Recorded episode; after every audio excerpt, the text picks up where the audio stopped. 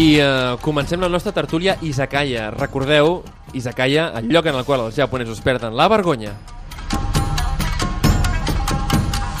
I volem aprofitar aquesta tertúlia per eh, xerrar amb el nostre ja molt bon amic Jonathan López Vera, autor de Història de los Samurai, per, publicat per Satori, eh, per parlar de, del samurai però de l'última època, eh, perquè molts de nosaltres eh, tindrem en el cap eh, la pel·lícula del Tom Cruise, de l'último samurai, no? i d'aquest ocaso de los samurais, eh, i veiem, diguéssim, uns samurais molt guerrers, molt tal, però la veritat és que hi ha bastant de mite darrere de tot això, hi ha bastant de mite darrere del final d'aquesta època mitjaval que, que el Japó va durar moltíssim més del que va durar a Europa.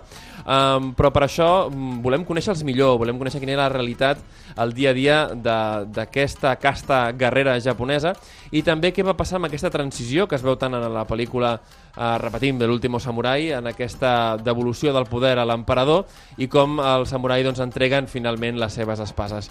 Jonathan, què tal? Com estàs? Hola, què tal?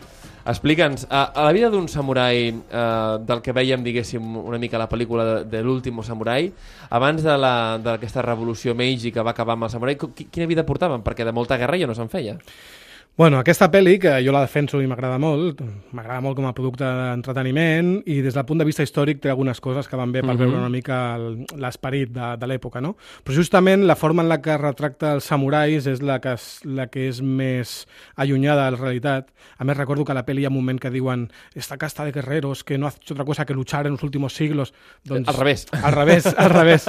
si, allò, si allò ho haguessin dit al segle XVI, sí, els teni, donaria la raó. raó eh? Però en sí. aquell moment, aquells guerreros guerreros que surten allà a la peli eh, porten ja més de dos segles sense fer la guerra. La darrera uh -huh. batalla gran que va haver al Japó va ser el 1615 uh -huh. i aquesta peli va del 1877. O sigui, hem passat dos segles i mig llargs sense que hi hagi cap batalla més enllà d'una insurrecció camperola aquí o allà. No hi ha hagut uh -huh. cap batalla ni cap guerra. Amb la qual eh, aquests guerrers que cobraven un sou públic, uh -huh. més alt o més baix, depenent del nivell, per no fer gairebé res. Alguns d'ells sí, estaven reconvertits a policia, diguéssim, uh mhm. -huh. i alguns d'ells estaven reconvertits a comptable i administratius, no? buròcrates, uh mhm. -huh. però molts d'ells ni tan sols això. I llavors per això tenim aquesta, aquesta imatge també del samurai eh, intel·lectual, no? que uh mhm. -huh. fa pintura i cal·ligrafia i poesia i tal. Uh -huh. Doncs llavors aquests que veiem a la peli doncs, devien haver entrenat molt amb els darrers mesos, però el que és guerra, el que és guerra, guerra no n'havien vist mai, la veritat. Clar, estàs parlant de que en 200 anys els samurais no van estar fent la guerra, eh, això s'entén llavors que hi havia una època de pau, no? Sí. És la famosa època Edo. Explica'ns una mica um, quin era la, una mica l'estatus de, del Japó en aquella època en la qual semblava que estava completament tancat a estímuls externs. Sí, sempre es parla d'aquest tancament, de la paraula aquesta sakoku, no? Mhm. -huh. país encadenat o país enforrellat, diguéssim. El que passa que aquesta paraula és una paraula bastant a posteriori, és una paraula que s'inventa un cop que ja s'ha obert Llavors, uh mhm. -huh. sí que estava molt tancat, però no tan hermètic com, com sempre es parla. Eh, el que passa és que el govern Tokugawa, que arriba al poder al 1603, uh -huh. després de més d'un segle de guerra absoluta, doncs com tot nou govern, el que vol és estabilitat, no? Uh -huh. O sigui, mhm. un cop que mano jo, el que vull és que tot es quedi estable com està, no? Perquè estic manant jo. Està clar. Llavors, ho van aconseguir, entre altres mètodes, altres polítiques, eh, bueno, bloquejant l'entrada i sortida del país. Uh mhm. -huh. Venien d'una època en la que hi havia hagut un contacte durant quasi quasi un segle amb europeus, uh mhm, -huh. sobretot portuguesos, i sobretot, holandesos. després castellans, holandesos i anglesos, uh mhm. -huh. i allò havia portat, allò com moltes altres coses, havia portat molta inestabilitat política, o, uh -huh. o mhm. potencial. O sigui, més que la que va portar, és la que es veia que podria portar, no? el uh -huh. cristianisme, etc. Uh -huh. Llavors, una de les coses que va fer el govern Tokugawa va ser com cap japonès pot sortir del país i cap estranger pot entrar, ja no només europeu, uh -huh. cap estranger pot entrar al Japó, amb unes petites Sí, perquè tenim, de fet, una... Mira que estem molt, mm. molt filmogràfics avui. Sí. Tenim aquesta adaptació al cinema de l'obra Silencio, de l'obra sí. Silence, sí, sí, sí. que de fet veiem una mica aquesta època de, de completament tancada, sí. no?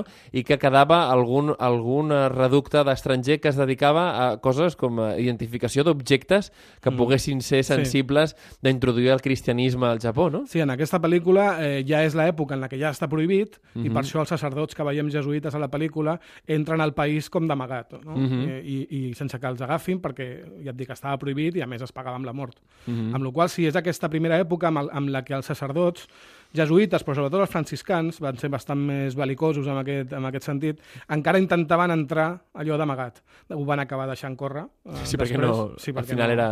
Era, era Negra. mort segura. sí. Ja els anava bé, segons ells, perquè així es convertien en màrtirs, però bueno, va arribar un moment que ja era una mica... Que ja no sortia a compte. No, no, no gaire. Llavors sí que va bé a partir de cert punt, que podríem parlar de dos segles llargs, uh mhm. -huh. sense que mm, només uns holandesos que entraven a la illa de Dejima, a Nagasaki, uh mhm. -huh. tenien com... i una illa artificial petita, 120 metres per 75 d'ample, o sigui, una, uh mhm. -huh. una illa molt petita, i amb moltes restriccions del material que podien, podien entrar, eh, el número de persones que hi podien residir allà a la illa, uh -huh. eh, arribava un vaixell, un, només un, un cop l'any, i a més havien d'anar després a Edo, a visitar... La capital de Tòquio, no? Sí, la... exacte. Uh -huh. O sigui que hi havia aquest contacte amb els holandesos, però fins i tot amb ells era molt restringit i uh -huh. un carregament l'any, diguéssim. Comentàvem a, a, fa, fa una estona, tu em deies, escolta, aquesta pau de 200 anys va durar després d'una guerra total uh-huh. que va durar 100, 100 i pico d'anys, no? Sí. Eh, al final, clar, totes les guerres, malauradament, hi ha vencedors i vençuts. Sí. I eh, hi havia una sèrie, diguéssim, de, de senyors no? que, van, que els hi va tocar perdre. Sí, no? que, els, que, que els hi va tocar perdre. Quina era la situació, diguéssim, d'aquests aquests territoris que, que no estaven en l'aliança del, del, del senyor Tokugawa i dels seus amics, mm. eh, quina situació es van quedar? Bueno, el Tokugawa, Tokugawa Ieyasu, va prendre coses dels dos anteriors unificadors, d'Oda Nobunaga i de Toyotomi Hideyoshi, i el que va aprendre, amb el sentit de, que, aquests, que parlem d'aquests senyors caiguts, els enemics, és que sortia més a compte incorporar-los al teu bàndol mm -hmm. més que no acabar definitivament amb ells.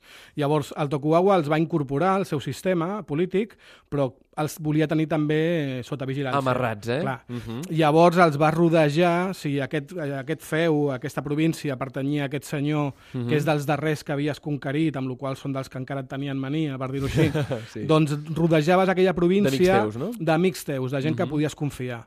I els tenies molt, molt més vigilats, molt més marcats. Uh -huh. Llavors, per això, durant aquests més de 200 anys, no va haver cap insurrecció ni cap rebel·lió per part d'aquells senyors. A més, tenien un sistema, que tampoc van inventar els Tokugawa, que és és que aquell senyor que vivia allà sota Kagoshima sí. eh, havia de tenir una casa també a Edo sí. i allà hi vivia la dona i els fills. Es tenia captius, no? Clar, llavors, uh -huh. mm, si tu comences una rebel·lió allà a la teva terra, en 10 minuts... Ah, se t'ha mort la família Exacte. i el descendent i la teva casa s'ha acabat. Se't treuen les ganes de... I, I ja no només això.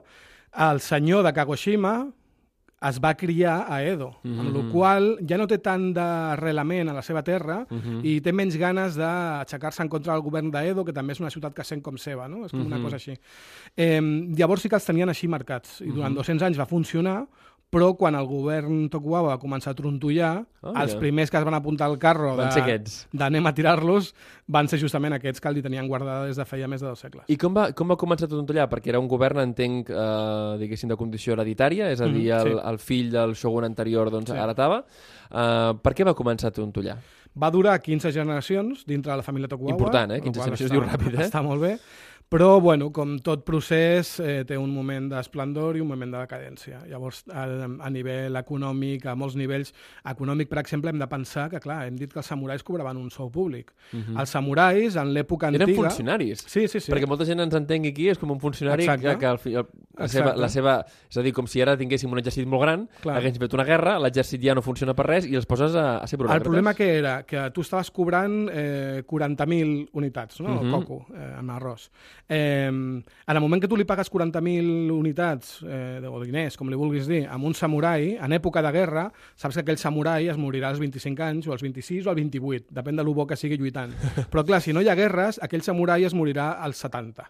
Sí, perquè a més ja eren molt llongeus en aquella època. Eh? Exacte. Sí, Llavors, sí. I a més, què passa? Que si s'ha mort als 70 ha tingut temps de tenir no un fill o dos, sinó 7 o 8. 9 o 10. Clar, sí. I aquests 7 o 8 també són samurais. Clar amb la qual també cobren un sou. Uh mhm. -huh. Això vol dir que cada generació que passava, segons anaven passant aquests dos segles, cada cop hi havia més samurais, cada cop hi havia més despesa pública, uh mhm. -huh. fins a arribar a un, pràcticament un 50% de la recaptació d'impostos anava als sous dels samurais. Amb la qual bueno, això gonat per molts motius va començar a entrar en decadència. I això uh -huh. va mhm. coincidir amb que van picar la porta, i a més una mica de males maneres, diguéssim, uh -huh. als americans, uh -huh. a la meitat del segle XIX, i diem els americans, però podien haver estat els anglesos o els russos. Sí. Van trucar uh -huh. a la porta a les potències occidentals amb el moment aquell de que li portaven 200 anys eh, seguint sí. evolucionant, perquè clar, clar. A, això és interessant explicar, no? El Japó sí. es va quedar completament tancat mm -hmm. amb el que això significa. Això es veu molt clar, per exemple, amb l'armament. Uh -huh. uh, les armes de foc que tenien els samurais de l'època Edo eren les que havien adaptat dels portuguesos uh -huh. i ràpidament les havien copiat i les havien fins i tot millorat una mica uh -huh. i tal, Però després, a més, com tampoc tenien guerres, Clar. tampoc van trobar molts al·licients a millorar aquelles armes. Llavors, quan els, els americans van arribar amb les seves ametralladores, Gatling, d'aquelles de rodillo, de la repetició, eh? Sí, uh mhm. -huh. doncs eh, els samurais encara tenien uns arcabusos de feia dos segles, no? Uh mhm. -huh. eh, Llavors va coincidir això, l'arribada de les potències occidentals per una banda i la decadència que ja tenia per una altra el, el govern en si per una cosa una mica natural de procés de decadència. Clar, això, a més, pel que m'expliques, és i relacionant-ho també amb una, amb una pel·li que crec que recomanaríem aquí a la nostra audiència, que es diu El ocaso del samurai, uh -huh. um, en la qual veiem que el samurai hi havia alguns que ho passaven bastant malament, és a dir, si no tenies la fortuna de ser d'una família important, eh, com que no podies dedicar-te doncs, a, a lluitar, i a més eh, el samurai tenia moltes restriccions eh, amb la amb el que es fa referència, diguéssim, a les activitats que podia dur a terme, doncs podia arribar a ser un samurai pobre, molt més pobre que millor un artesà, un comerciant o, o, o un agricultor. Sí, és que va arribar un punt, i, i, i aquí a la península Ibèrica tenim un referent semblant. Quan, Hidalgo, no? Hidalgo, no? Uh mhm. -huh. És algú que només té un cognom, i ja està, i té unes gestes dels seus avantpassats, però realment un comerciant, encara que en teoria, ideològicament, està pitjor considerat, no? perquè amb el sistema asiàtic o sinocèntric, el comerciant és pràcticament el més baix de la sí, societat, clar, però en canvi, diners, això està en canvi tenien els diners. Llavors ens trobem també amb coses que també es veien aquí a Europa, que era un comerciant adinerat que volia tenir aquell cognom, volia entrar a la classe samurai i el que feia era o pagar o directament casar la seva filla uh -huh. amb un samurai vingut a menys que no tenia on caure's mort i així la següent generació ja era Del el seu, seu net ja era, ja era un samurai, no, diguéssim. Eh, llavors sí, hi havia de molts tipus i ho passaven malament els de baix perquè quasi no cobraven, però també ho passaven malament els de dalt perquè va arribar un moment que la vida a Edo ja hem dit que havien de tenir una casa a mhm. Edo uh -huh. i allà passaven uh mhm. -huh. sis, sis mesos, tres mesos, depenent d'on de, de estiguessin, eh, la vida allà també era molt cara. Uh -huh. Hi havia molts luxes, i aquests gravats que veiem a l'ukiyo-e, sí. famós, ukiyo-e vol dir pintures del món flotant. Uh -huh. El món flotant és un món adonista de, de teatre, d'alcohol, de prostitució, uh -huh. de, de gastar-se diners, d'aparentar.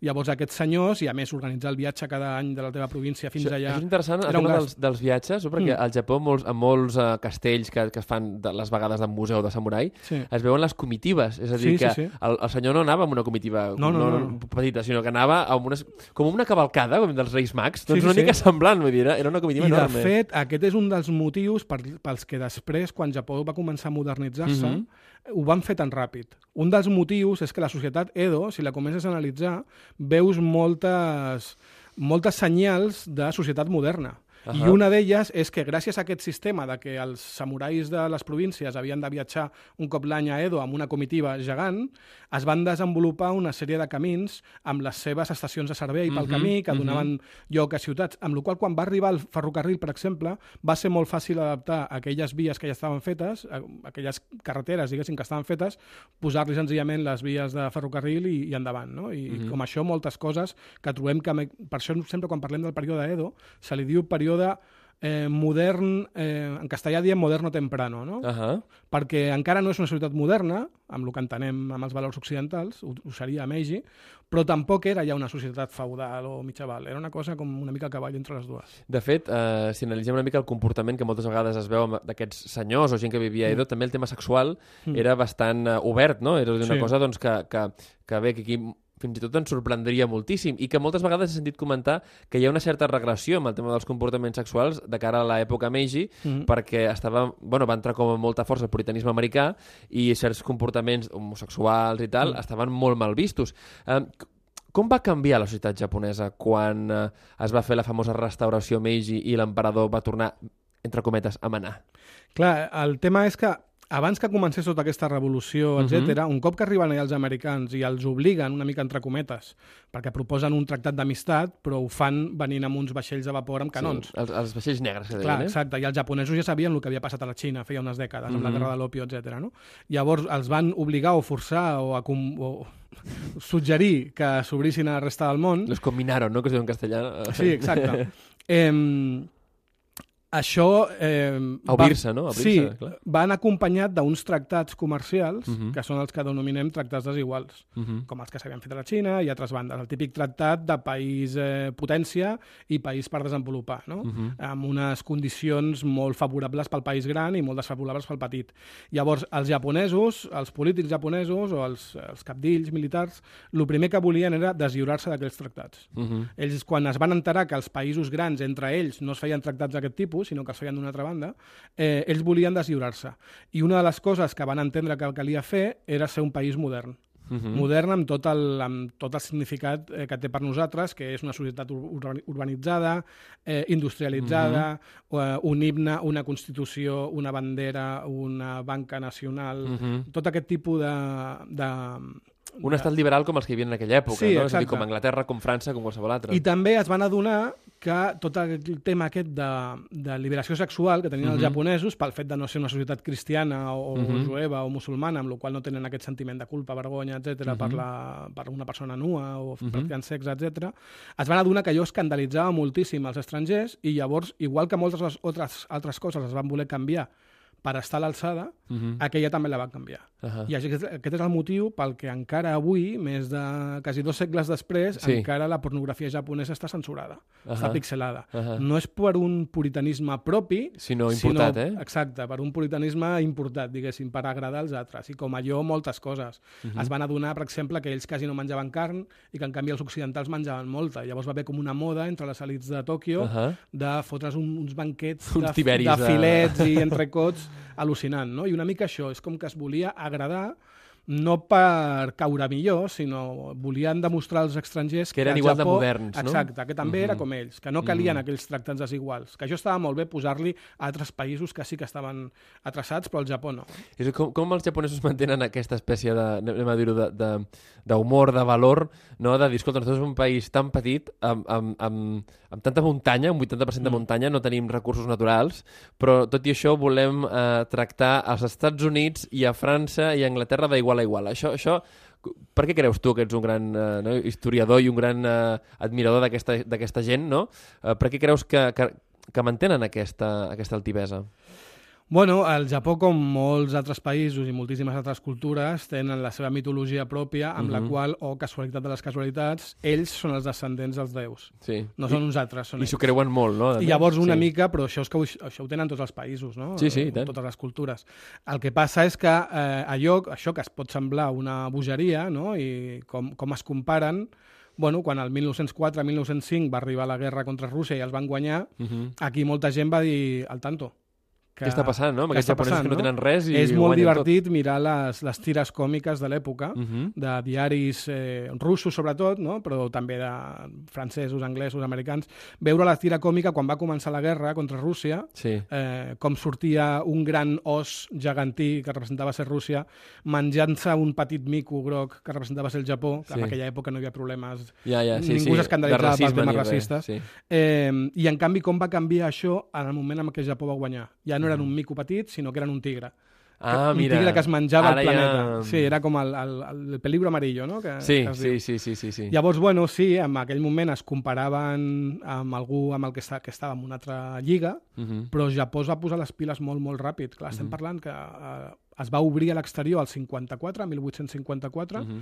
però allò va trigar un parell de dècades en començar a funcionar, i al 1904 li van guanyar una guerra a Rússia la primera vegada que un país no occidental guanyava una guerra a un país Passen d'anar amb, amb mosquets eh, sí. i arcabussos de, del segle XVI mm. a guanyar una guerra a Rússia. Com es fa la, la revolució Meiji, la revolució Meiji famosa, com es fa? Que, quins són els ingredients per tombar un règim que porta dos segles funcionant, encara que estigui en decadència, mm. sense gairebé sang, no? Perquè va ser una guerra poc cruenta. Sí, pel, per lo que podria haver estat... Bueno, hi havia algunes quantes províncies, sobretot eh, Satsuma i companyia, la Choshu, mm -hmm. les províncies... Eh, unes províncies amb un, a, a més amb molta població samurai. Mm -hmm. Si la mitjana més o menys del país estava entre el 7%, 10%, de la població que era samurai, uh mhm. -huh. a Satsuma estem parlant de nivells del 40%. Uh -huh. Llavors eren eh, províncies molt, molt militaritzades i el que dèiem, que li tenien moltes ganes. No? El Baku Aquests eren, eren d'aquests uh, Tosama Daimyo, no? Sí, d'aquests sí, sí, senyors feudals que havien perdut la guerra feia 200 anys. Imagina't, el, el rencor aquest, no? Uh -huh. Llavors ja el tenien guardada i ja no només això, molts samurais de moltes altres províncies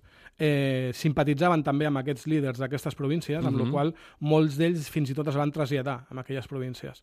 Llavors, quan va estallar el conflicte, el, el que es coneix com el Bakumatsu, no? sí. que és el final del Bakufu, al final mm -hmm. del, del, del shogunat Tokugawa, són uns anys molt difícils d'estudiar perquè tot canvia de situació completament en uns mesos i qui defensava una cosa defensa una altra uh mhm. -huh. i qui, ho fe, qui volia, per exemple, eh, prohibir l'entrada dels estrangers després de que arribessin els americans. Van ser precisament aquests, no? Satsuma després, i companyia. Exacte, sí, però en un moment després no. Després eh, es posen de la seva banda per Expliquem aprofitar... això, perquè és el tema de, del, mm. del bombardeig del, dels britànics, no? Si no recordo malament. Sí, sí, a, sí. Per sí. exemple, es, es bombardegen des de la costa uns vaixells britànics sí. i llavors llavors els britànics ataquen i els fulminen, diguéssim, i llavors reaccionen dient, ostres, ens han guanyat, hem d'aprendre, no? Sí. Llavors tenen molt bon rotllo a partir d'allà amb els britànics sí. per aprendre d'ells.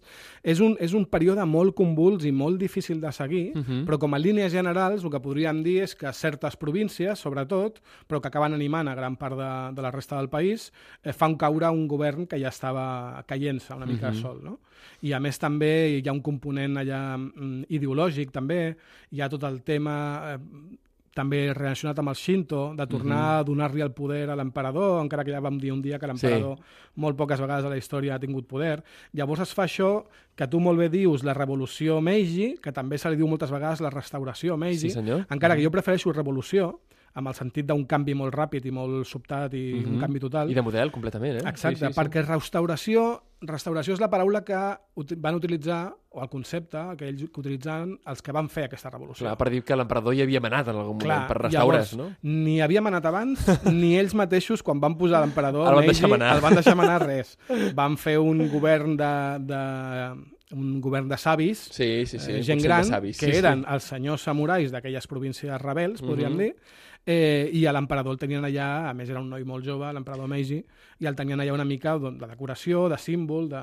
Això ho veiem molt a la, a la pel·lícula de l'últim sí. samurai, no? que sí que és veritat una pel·lícula que estèticament està molt ben feta. Mm. Si, si, si veiem algunes coses no? que diu no, eh, Katsumori, no? que és Saigo Takamori, però li diuen mm. Katsu, Katsumori. Li diuen, Kats, Katsumoto. Katsumoto, exacte. Katsumoto. Això, Katsumoto, que és Saigo Takamori.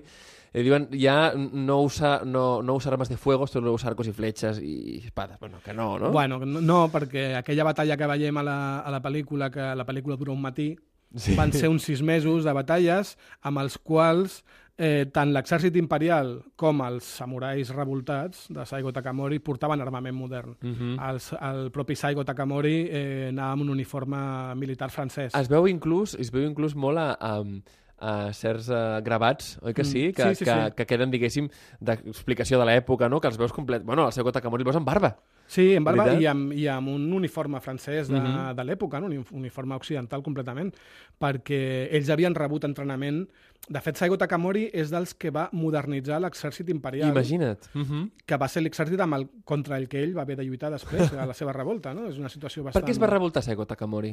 Bueno, Saigo Takamori és dels que va fer caure... Era un senyor petit, diguéssim, però uh -huh. amb mhm. els moments convulsos del Bakumatsu va anar madrant, li va anar bé la cosa, i va participar en batalles molt decisives per fer caure el Bakufu, el, el govern, uh mhm. -huh. i, i llavors va formar part del primer govern, aquest que diem que eren els que manaven de veritat en nom de l'emperador Salvador.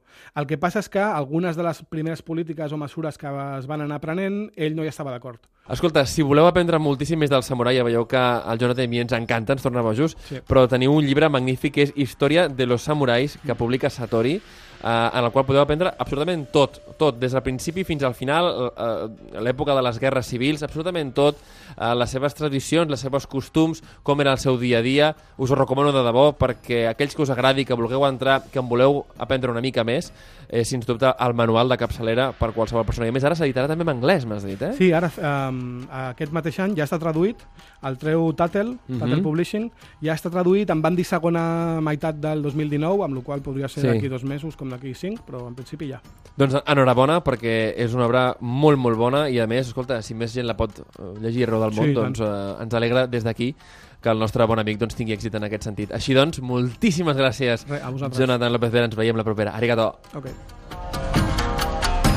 Made in Japan, el programa sobre cultura japonesa d'Onda Cero Catalunya.